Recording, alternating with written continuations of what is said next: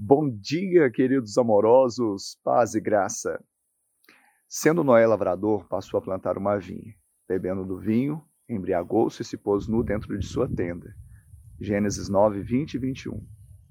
Há situações nessa vida que nossas famílias estão sujeitas a passar. Podem passar, não que devam. Muitas vezes situações conflituosas e até mesmo vergonhosas.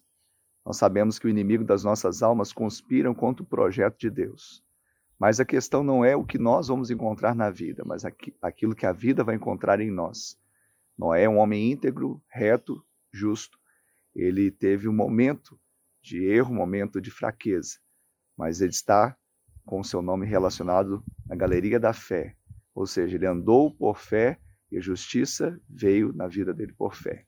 Que assim seja na minha casa, na sua casa, e vivamos para o louvor da glória de Deus. Que Ele te abençoe te dê um final de semana de bênção e vitória, em nome de Jesus.